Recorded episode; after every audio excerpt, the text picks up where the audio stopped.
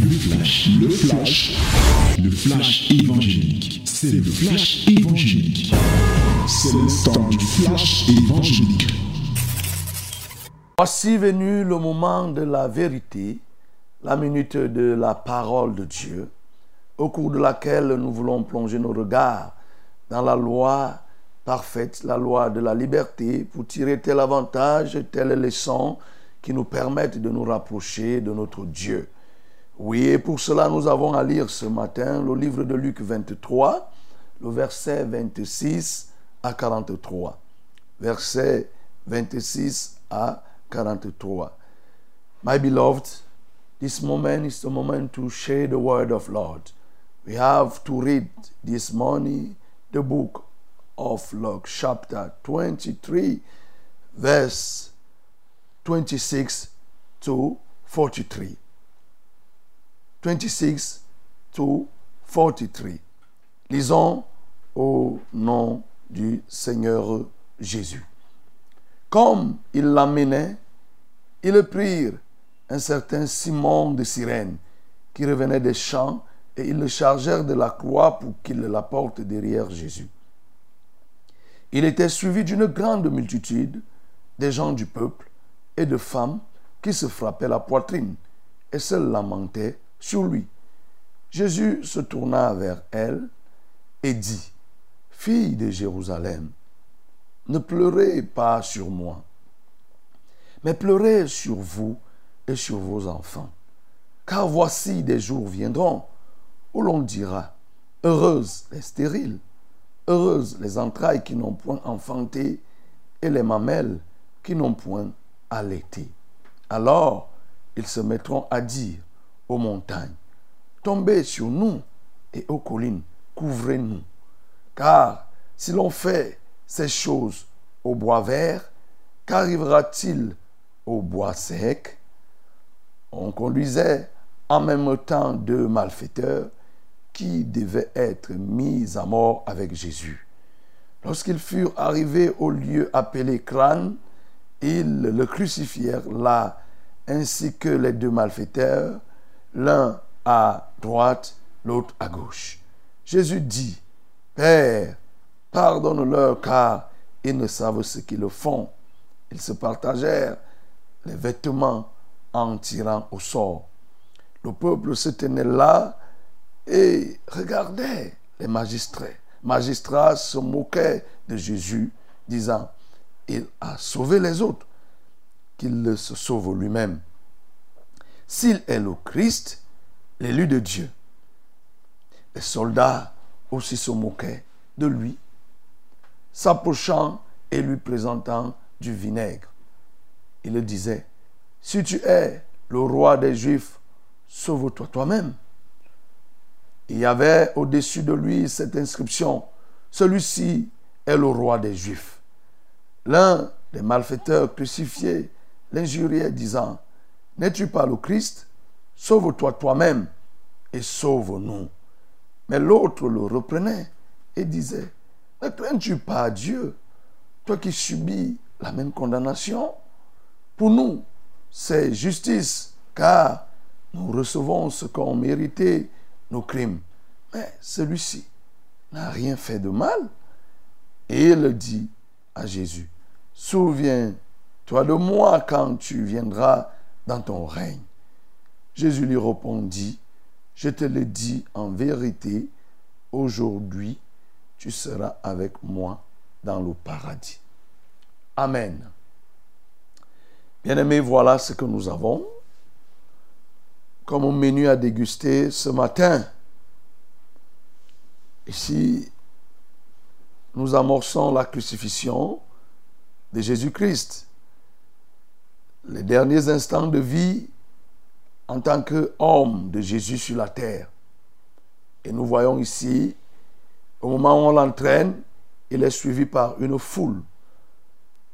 À côté de cette foule, il y avait des femmes qui se lamentaient, qui pleuraient, qui étaient malheureuses de voir la situation de Jésus.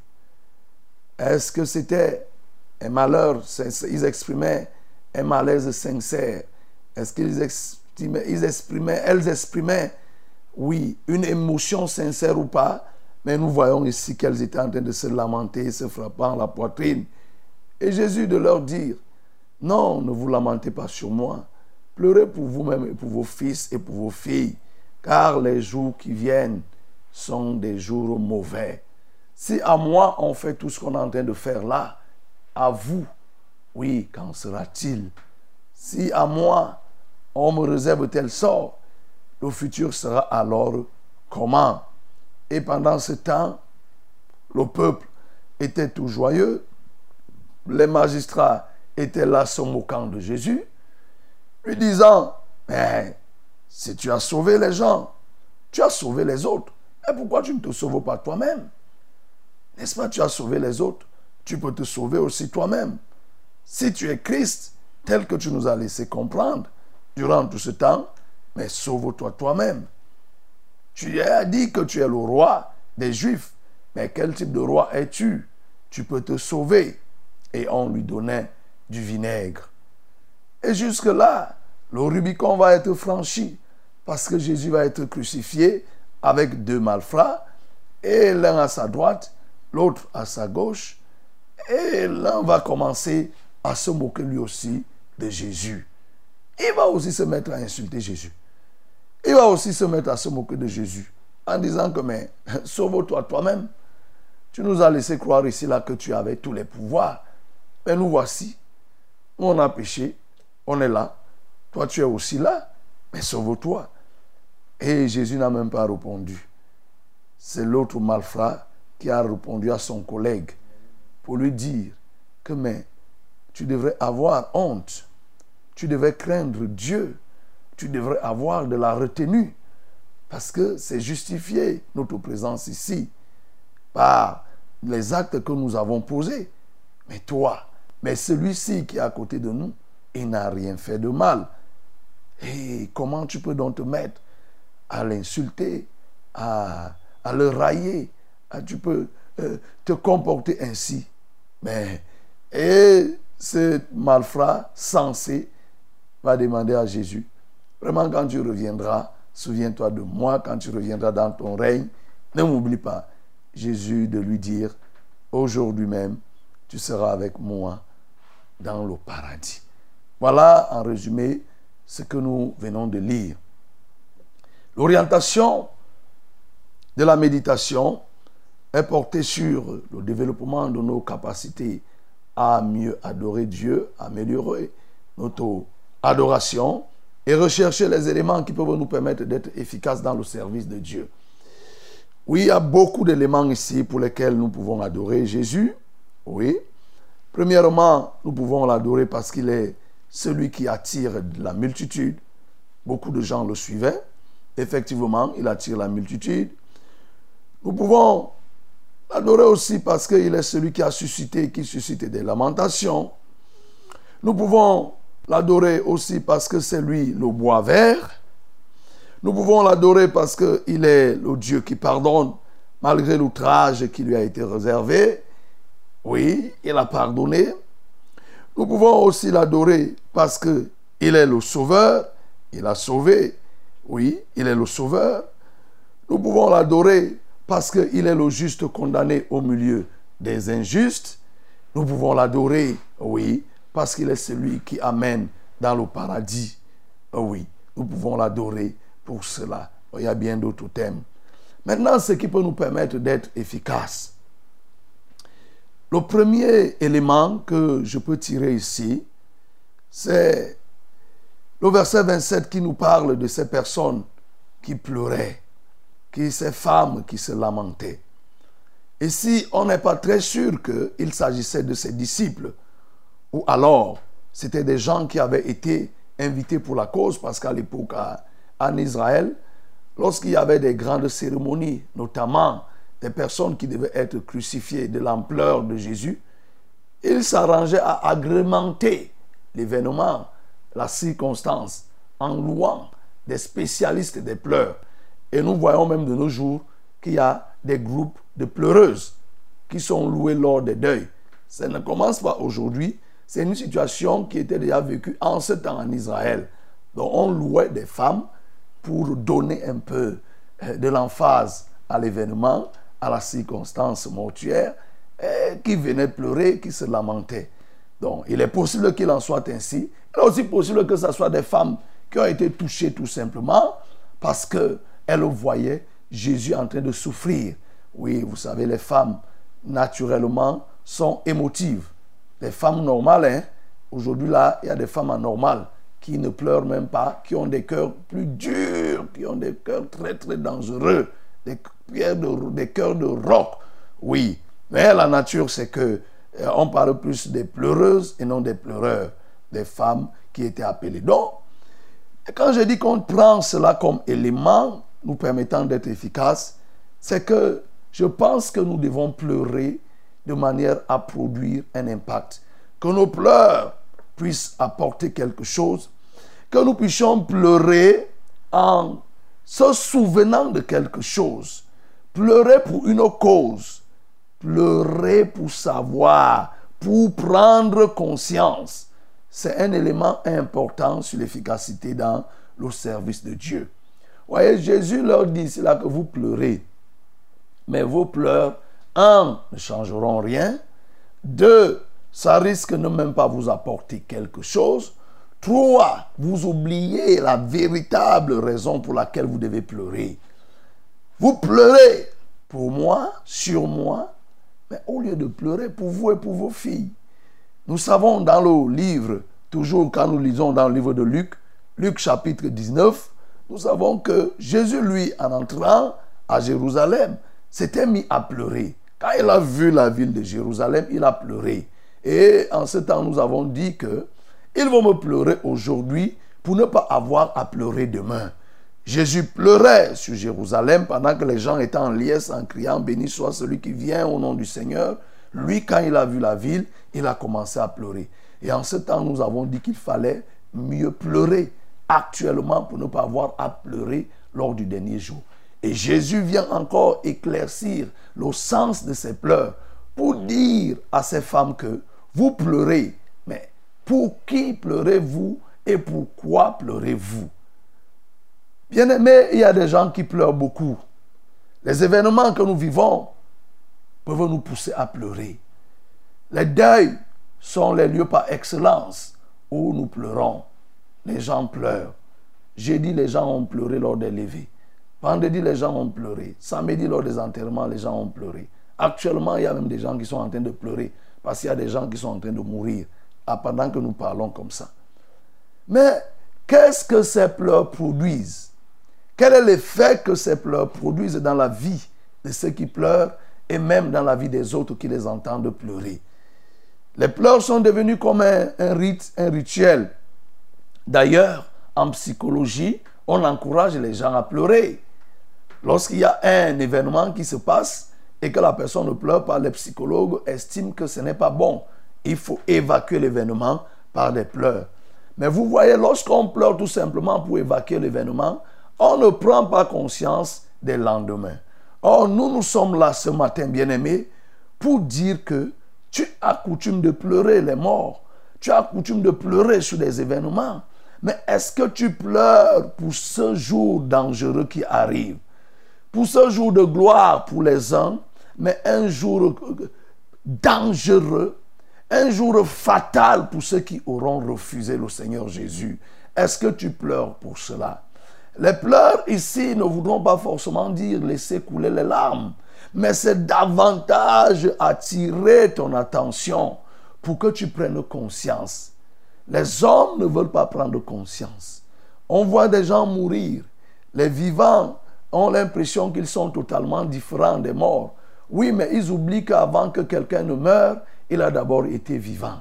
La seule différence qui se passe, c'est qu'à un moment donné, son souffle lui est retiré. Et nous aussi, toi qui es vivant, ton souffle peut être retiré à l'instant, à chaque moment. Donc, ne te glorifie pas d'être en vie, mais pense plutôt que la vie que j'ai doit me servir à me rapprocher de Dieu. Et ce jour qui arrive est un jour mauvais, est un jour dangereux. Au point où ceux qui n'auront pas accouché, on estimera que ces personnes ont été bénies. Que ces femmes qui n'ont pas connu d'enfantement ont été bénis. Parce que la situation sera difficile à vivre.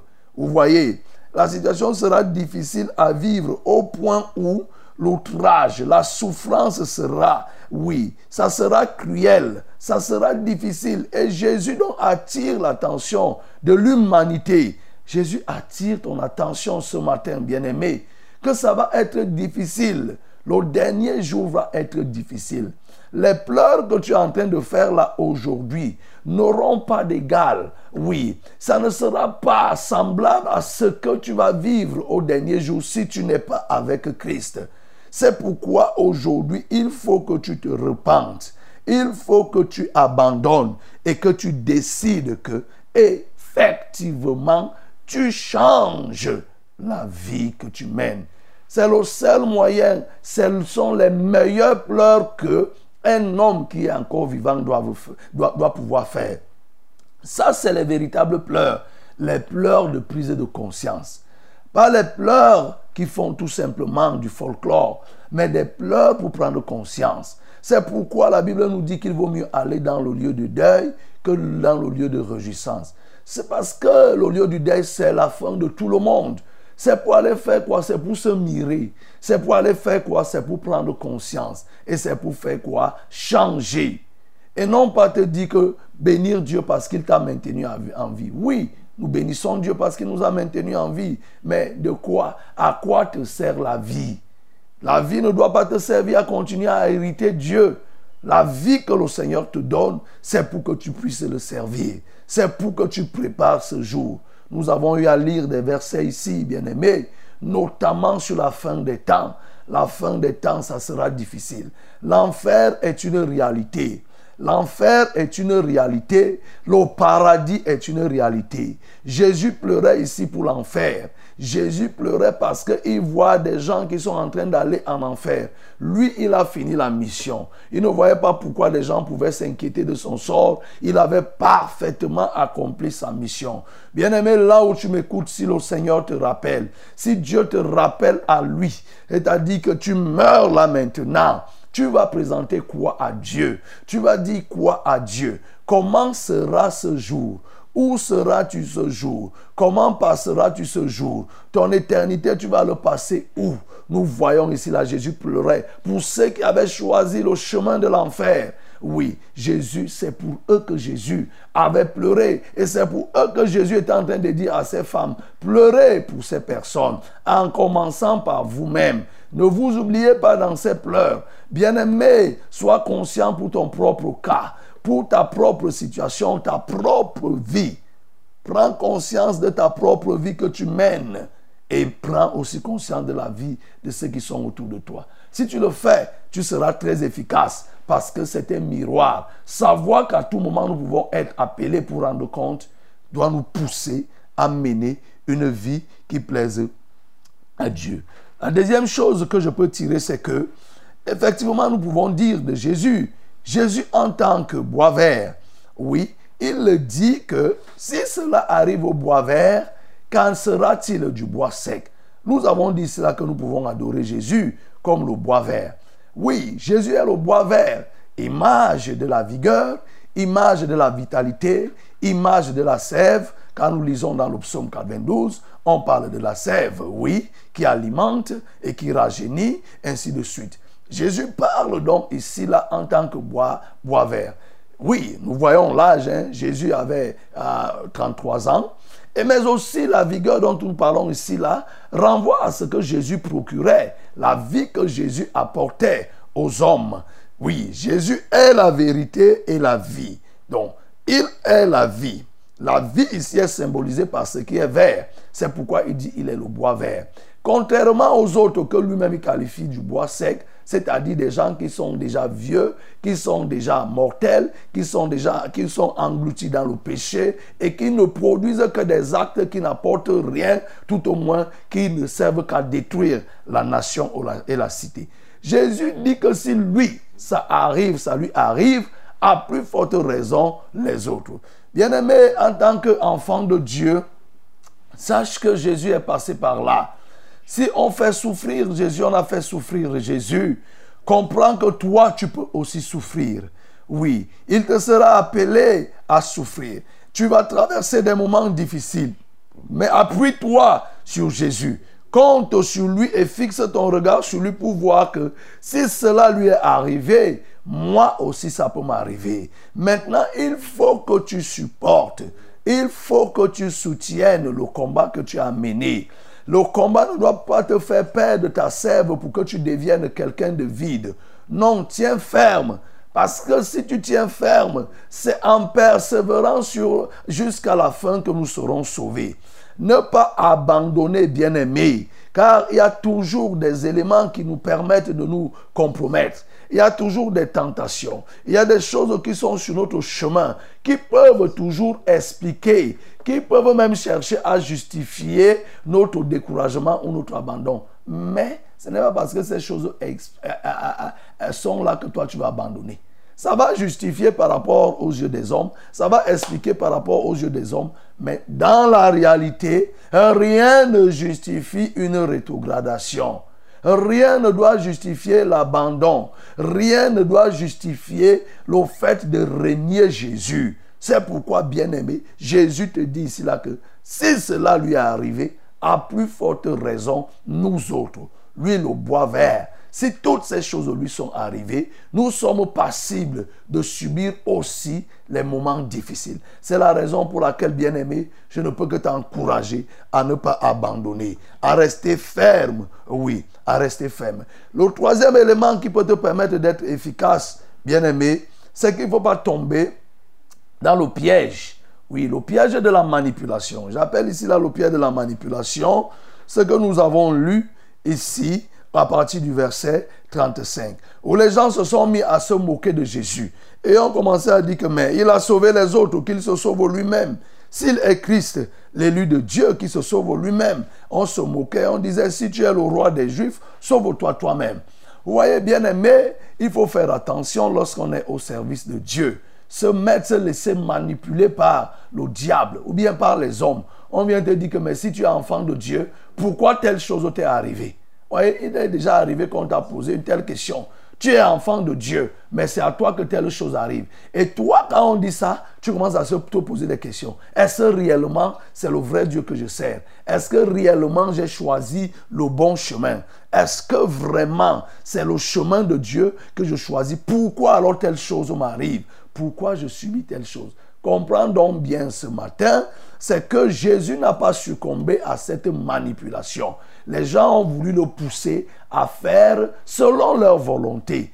Bien-aimé, comprends que si les gens viennent même à t'intriguer, comme tu es enfant de Dieu, quelle chose t'arrive Réponds-leur en disant que si cela a été fait au bois vert, à plus forte raison moi. C'est la première des choses. Deuxième des choses, c'est un piège que l'ennemi tend. Ce n'est pas aujourd'hui. Le diable a d'abord voulu tendre ce piège à Jésus. Quand nous lisons dans Matthieu chapitre 4, nous voyons comment Jésus a été tenté. Le diable lui a dit que si tu es, si tu es fils de Dieu, fais ceci. Saute même de cette montagne, car il est écrit que les anges t'accueilleront. Il donnera des ordres à ses anges pour que ton pied ne heurte point. Vous voyez, la technique c'était pour pousser Jésus à mourir de la mort qui n'était pas programmée.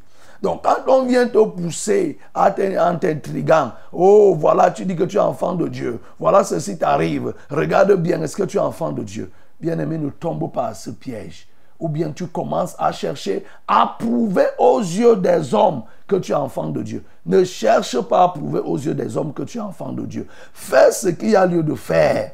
Fais ce qu'il y a lieu de faire et ne cherche pas à prouver aux yeux des hommes.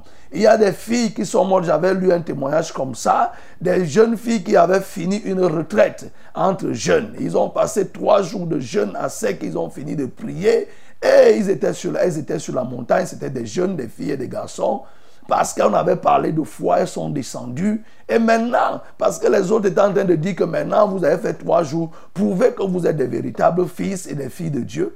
Ces trois jeunes filles vont descendre. Il y avait la mère hein, qui passait là. Elles vont s'arrêter et commencer à dire qu'elles vont montrer aux gens qu'elles sont filles et filles de Dieu. Elles ont prié, parlé en langue et tout et tout et tout, qu'elles vont marcher, elles vont se jeter, elles vont marcher dans l'eau. Quand elles sont descendues, la mère les a emportées. On a retrouvé leur corps trois jours après.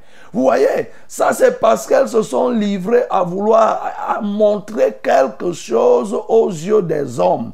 Ne tombe pas dans ce piège quand tu es en train de servir Dieu. On commence à te dire, s'il est serviteur de Dieu, pour qu'il prie alors, pour qu'elle guérisse. Mais est-ce que c'est toi, toi qui guéris?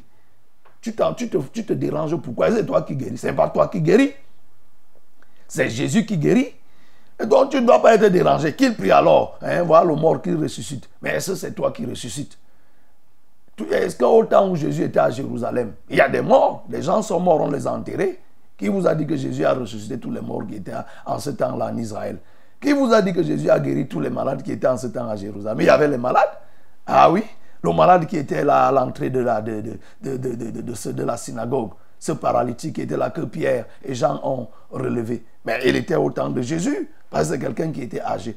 Donc, ne tombe pas dans ce piège où on te fait croire que non, si tu es pasteur, fais ceci et toi, voilà, tu commences à t'agiter. Je vais vous montrer que je suis pasteur. Ne rentre pas dans ce genre de choses. Ça, c'est pour accomplir le plan du diable. Ce n'est pas quelqu'un qui doit venir te dire que démontre que je suis pasteur et tout et tout et tout. Si tu es poussé à le faire, fais-le. Mais tu ne dois pas être instrumentalisé, ce que j'ai appelé ici la, la manipulation. Bien aimé, le dernier élément que nous pouvons ajouter, c'est quoi? C'est que nous devons, nous ne devons pas persévérer. Oui, nous devons persévérer dans le péché. Tout à l'heure, j'ai dit que c'est ceux qui persévéreront jusqu'à la fin qui seront sauvés. Mais j'insiste pour te dire maintenant que ne persévère pas pour le péché, mais persévère pour le salut. Je prends à, titre d'exemple ici l'un des malfaiteurs. J'ai souvent l'habitude d'appeler un malfaiteur sensé et un malfaiteur insensé. Voyez, voici des gens qui, ils ont passé leur temps à tuer des meurtriers. Ils ont tué, ils ont volé, ils ont fait des choses terribles. Ils arrivent à la croix. Il n'est même pas conscient, pour parler de ce malfaiteur insensé, il n'est même pas conscient de sa situation. Il continue jusque-là à pécher, à superposer péché sur péché. Il a passé son temps, toute, toute sa vie à pécher. Même au dernier instant, il veut continuer toujours à pécher et il continue à pécher. Il y a une caste de personnes, malgré tout ce qu'on leur dit, ils ont passé leur vie à pécher. Ils m'écoutent jusqu'à cet instant, mais ils ne sont pas prêts à se repentir. On a souvent même vu des gens en train d'aller vers le chemin de la mort et refuser de se repentir.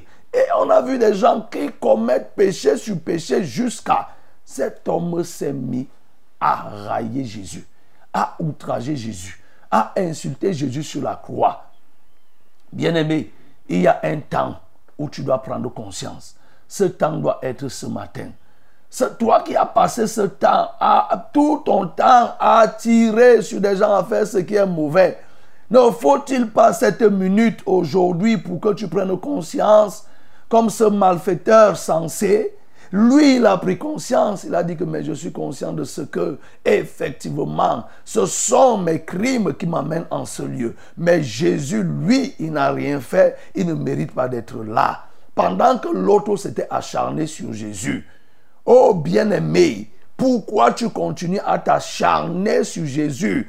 Tu as passé ton temps à faire du mal. Jusqu'à ce matin, tu veux continuer à faire ce qui est mauvais. Repends-toi. Prends conscience de ton mal. Prends conscience de ta vie de souillure, de ta vie indélicate aux yeux de Dieu. Et dis, Seigneur, je veux que tu me sauves. Dis-lui, je veux être sauvé quand tu viendras dans ton règne, que tu m'entraînes. Oui, ce matin, je veux entrer dans ton royaume. Je veux être de ceux qui décident de te suivre. Fais-le bien-aimé. Fais-le. Ne continue plus à superposer, à persévérer dans le mal. Les gens persévèrent dans le mal. Ils font le mal le lundi. Ils arrivent jusqu'à dimanche. On exhorte, ils ne changent pas. Bien-aimé, ne sois pas de la sorte. Et vous voyez, les deux étaient malfaiteurs, mais à la fin, qu'est-ce qui s'est passé? Un a pris le chemin de l'enfer, l'autre a pris le chemin du paradis, à cause d'une seule chose, la prise de conscience et la repentance. Prends conscience de ton péché et repens-toi. Directement, tu vas sortir du chemin de l'enfer pour le chemin du paradis. Bien-aimé, voilà ce qu'il faut faire. Je te le recommande. Je te le recommande vivement abandonne le chemin de l'enfer et viens sur le chemin du paradis. Que le nom du Seigneur soit glorifié. C'était le flash, le flash évangélique. C'était le flash évangélique.